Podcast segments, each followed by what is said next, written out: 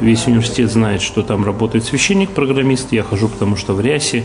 Все это видят, даже кто лично не знаком. Брак по расчету возможен, если расчет верный. Вот вы все рассчитали по Слушайте, формулам. Это классная шутка, надо мне ее запомнить, я раньше не слышал. Это то, что работает так же, как и физические законы.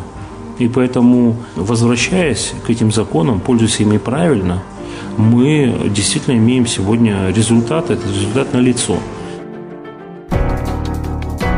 Кислород. Программа о жизни православной молодежи Новосибирска. Дышим полной грудью.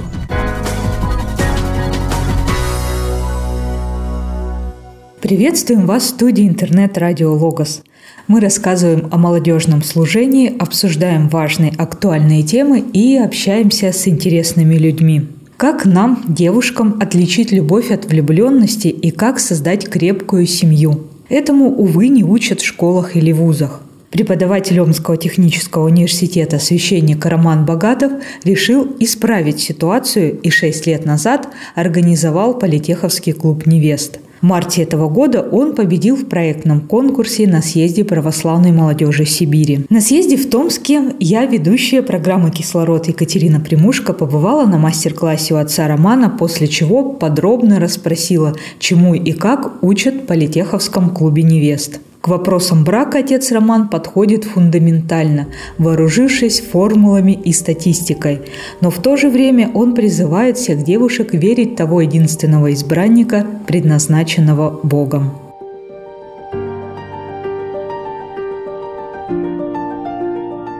Да, я почти 20 лет преподаю программирование в техническом университете в Омске. И, будучи преподавателем, я стал священником. Ну и остался преподавать там. И у нас есть приход при университете и приходская деятельность. Есть евангельский кружок отдельно, есть а, кружок для сотрудников, где мы изучаем тоже Евангелие и традиции. А вот этот кружок политеховский, клуб невест, он совершенно светский. Я веду как преподаватель, хотя я священник, но на этом кружке ничего такого не звучит. И приходят все, кто хотят, девчонки, и мы с ними занимаемся, опираясь на психологию, статистику, современную публицистику.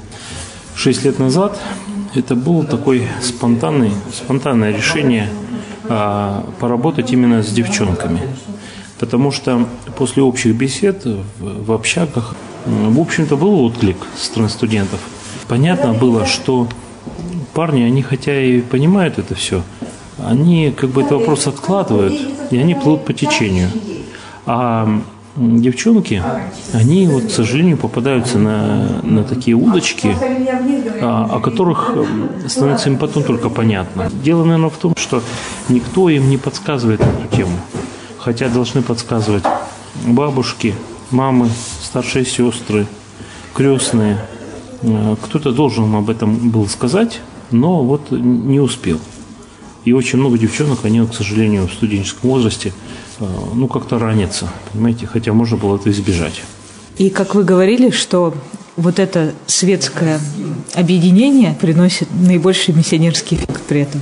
Это случайно так вышло. То есть и случайно вдруг заметили, что действительно, если посчитать, много девчонок, они так или иначе познакомились с православной церковью, с православием, а, придя на кружок. Но не на кружке, потому что там это не звучит, а благодаря знакомству со священником, благодаря знакомству с православными девочками, благодаря тому, что мы куда-то их еще лишний раз позвали, этих девчонок.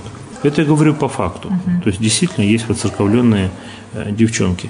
А выпускницы кружка, они выходят замуж, и некоторые венчаются, некоторые нет. Пока. Ну, просто потому что для них это не актуально. Но все-таки э, мы наблюдаем как бы положительный эффект. То есть действительно девочки э, выходят замуж а за порядочных парней, все чин по чину, регистрируют брак.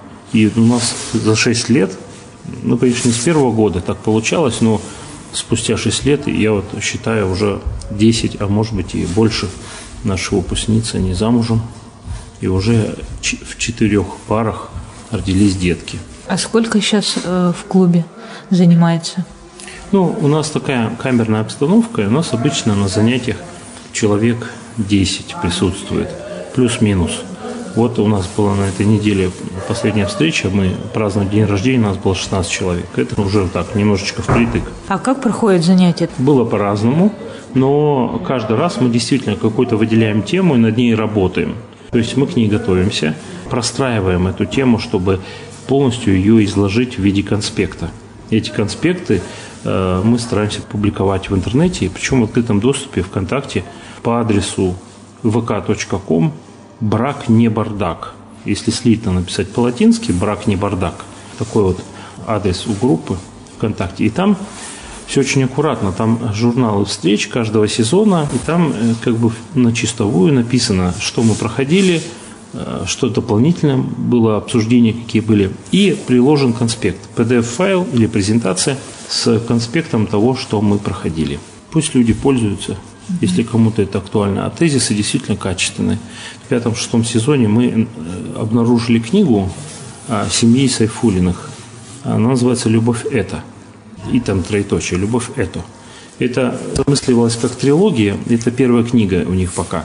А, очень хорошая книга. Она в таком же жанре, как и мы трудимся. То есть э, ребята тоже набрали очень много там такой убеждающей апологетики, и они начинают с самого начала. Как вообще подходить к этому вопросу, как готовиться к выбору человека своего, как его найти. Очень хорошо проработанный материал, и мы просто взяли по их главам сделали презентации. Эти презентации тоже можно у нас э, там скопировать их использовать. Они прям по книге. Там наших добавок, ну, минимум каких-то добавлений. А просто вот удобно что есть книга, у нас она в одном экземпляре, мы ее заказали через интернет. А презентации, вот они, пожалуйста, и мы проходим, обсуждаем.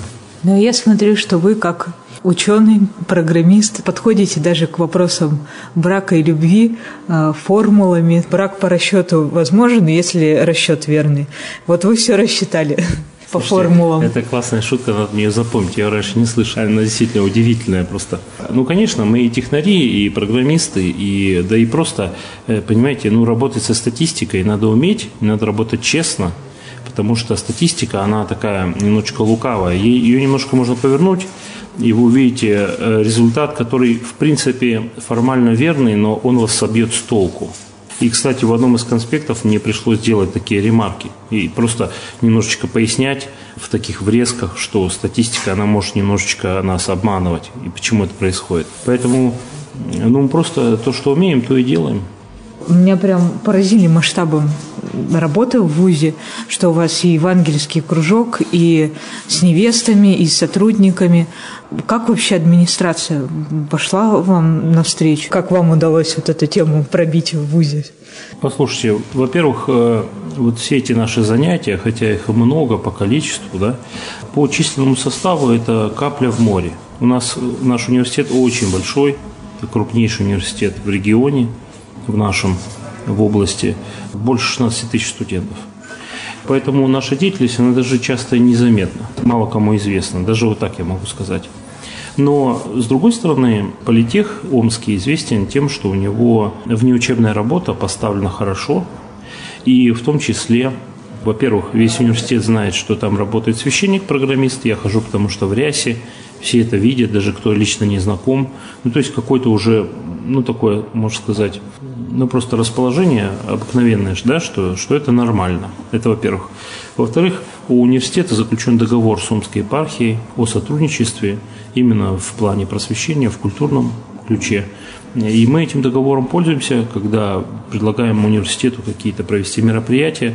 Конечно, эти мероприятия, они не какие-то там сногсшибательные, религиозные, такие, чтобы все там покраснели и застеснялись. Но они обыкновенные, они приурочены каким-то праздникам или какому-то делу, но при этом они, конечно, в себе содержат вот э, ну, это не пропаганда религиозная, но это, конечно, свидетельство православия о том, что мы этим интересуемся, что мы можем делать. Но опять же скажу, что вся эта работа более чем скромная. Она очень, на самом деле, мелкомасштабная, я должен признаться. Нет, но у нас, допустим, просто прийти в ВУЗ, хотя бы разово, да, это уже будет прорыв. Во всех вузах, если будут священники, если такой институт э, вести, вы сыграете такую положительную роль? У нас в Омске такой институт есть. У нас к каждому университету прикреплен священник. Как правило, это выпускник этого университета, допустим. Но в разных университетах работа ведется по-разному, и это зависит, конечно, от местных властей. И действительно, у нас тоже есть университеты, в которых просто священник связан по рукам и ногам. Он не может там ничего сделать. А есть такие, где приветствуются любого рода мероприятия. Но сам священник а, есть. Священник есть, как бы он приписан. То есть он там не ходит, его не видят, но он там приписан и пытается какую-то деятельность организовать. И вообще-то это правильно и должен быть такой священник, но он должен работать по линии вне учебной работы и по линии вот такого вот культурного или духовного нравственного просвещения. Потому что такие цели у университетов тоже есть, и он должен как бы созвучно с работой университета тоже проводить там свою работу. Я думаю, что с этим согласятся вот, вот эта линия сотрудников по внеучебной работе. А если, конечно, священник будет приходить и куда-то влазить в учебный процесс или что-то там, не знаю, пытаться навязать, то, конечно, это не понравится никакой администрации. А как э, администрация, понятно, а как студенты ре- реагируют?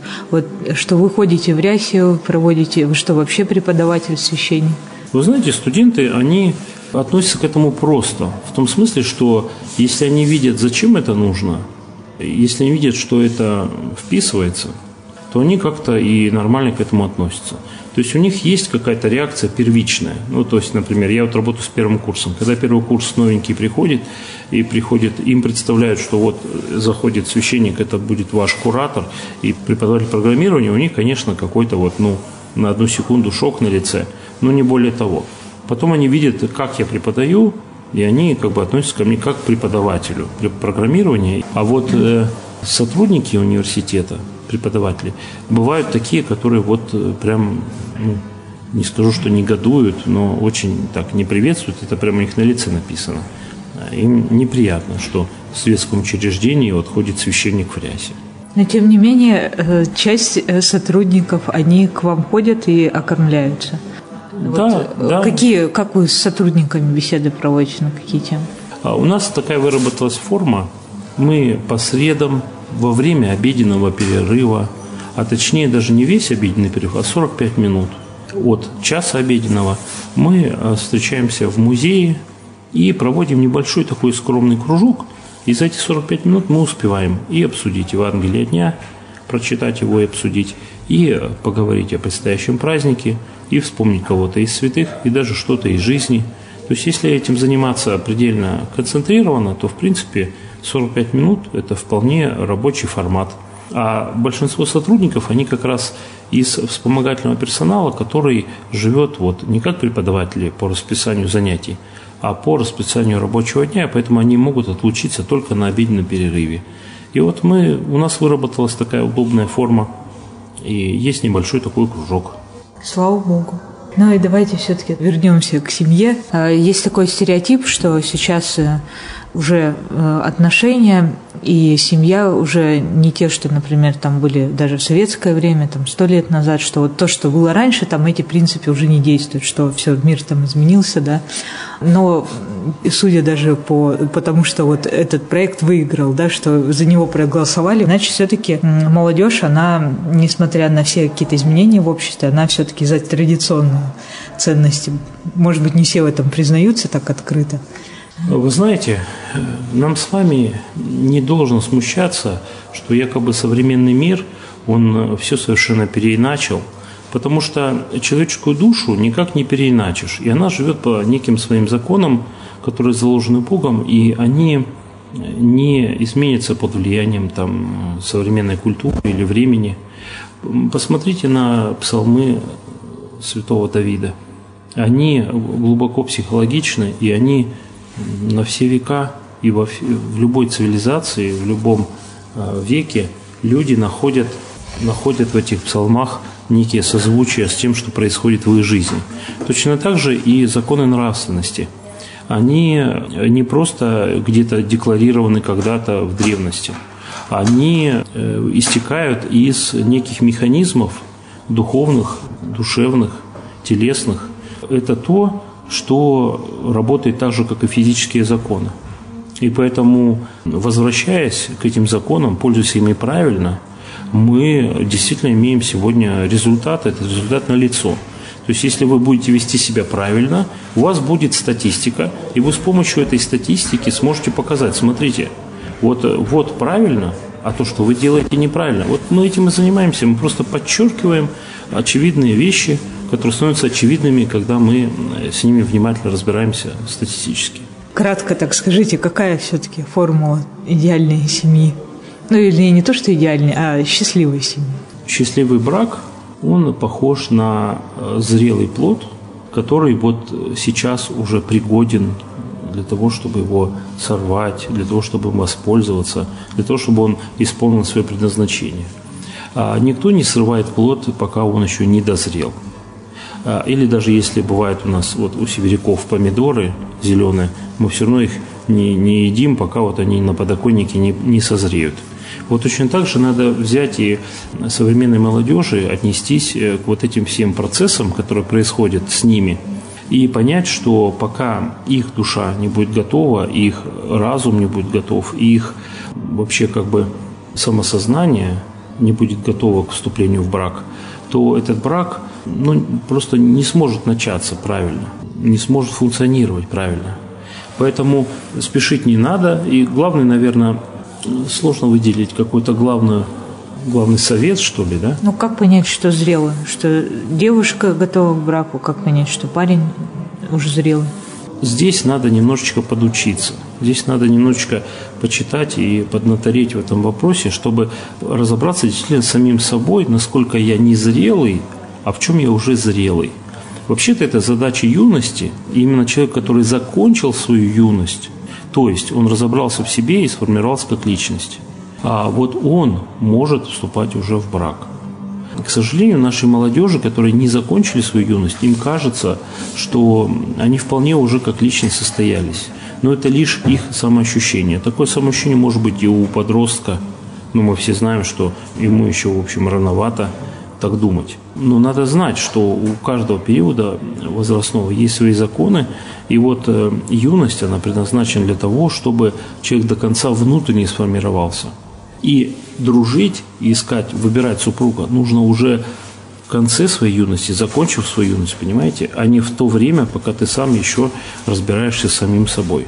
Ну вот как, допустим, девушке понять, э, сориентироваться, что среди ее претендентов, а среди ее женихов, вот это зрелый мужчина. Может, просто посоветовать ей почитать материал нашего кружка, потому что это же тот вопрос, который мы как раз и разбираем. А и если мы... так, ну, два качества, к примеру, таких вот базовых?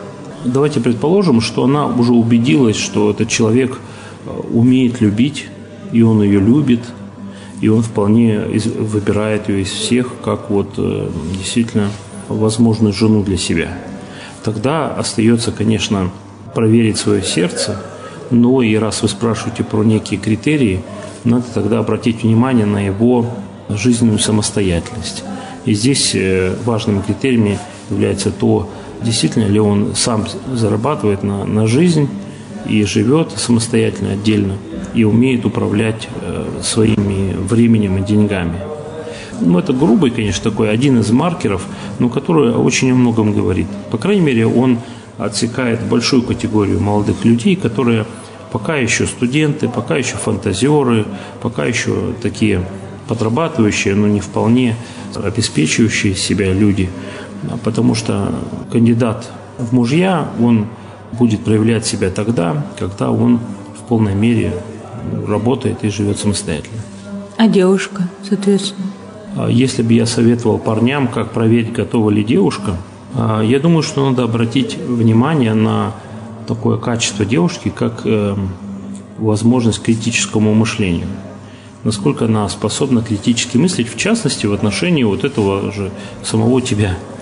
То есть, если она действительно способна критически размышлять, и она не в каком-то, знаете, таком тумане очарования находится, а способна рассуждать на уровне ценностей, тогда э, действительно может завести с ней диалог. И с девушкой надо действительно говорить о ценностях и пытаться понять, э, что человек уже в этой жизни понял для себя. Вот так она выкажет свою зрелость.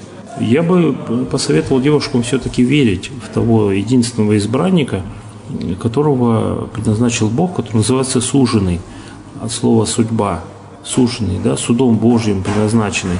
А вот это вот древняя такая вера в то, что есть такой человек, моя вторая половинка, она правильная и она продуктивная.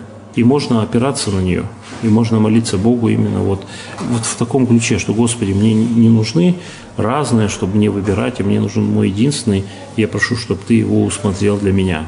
Священное Писание учит нас, что нам может казаться, что их нет, а на самом деле они есть, просто Господь их бережет и в нужное время познакомит. Буквально на следующий день после завершения съезда Политеховский клуб «Невест» открыл свой седьмой сезон. На этой неделе прошло уже второе занятие. Мы же можем читать конспекты в группе ВКонтакте и набираться житейской мудрости. До новых встреч!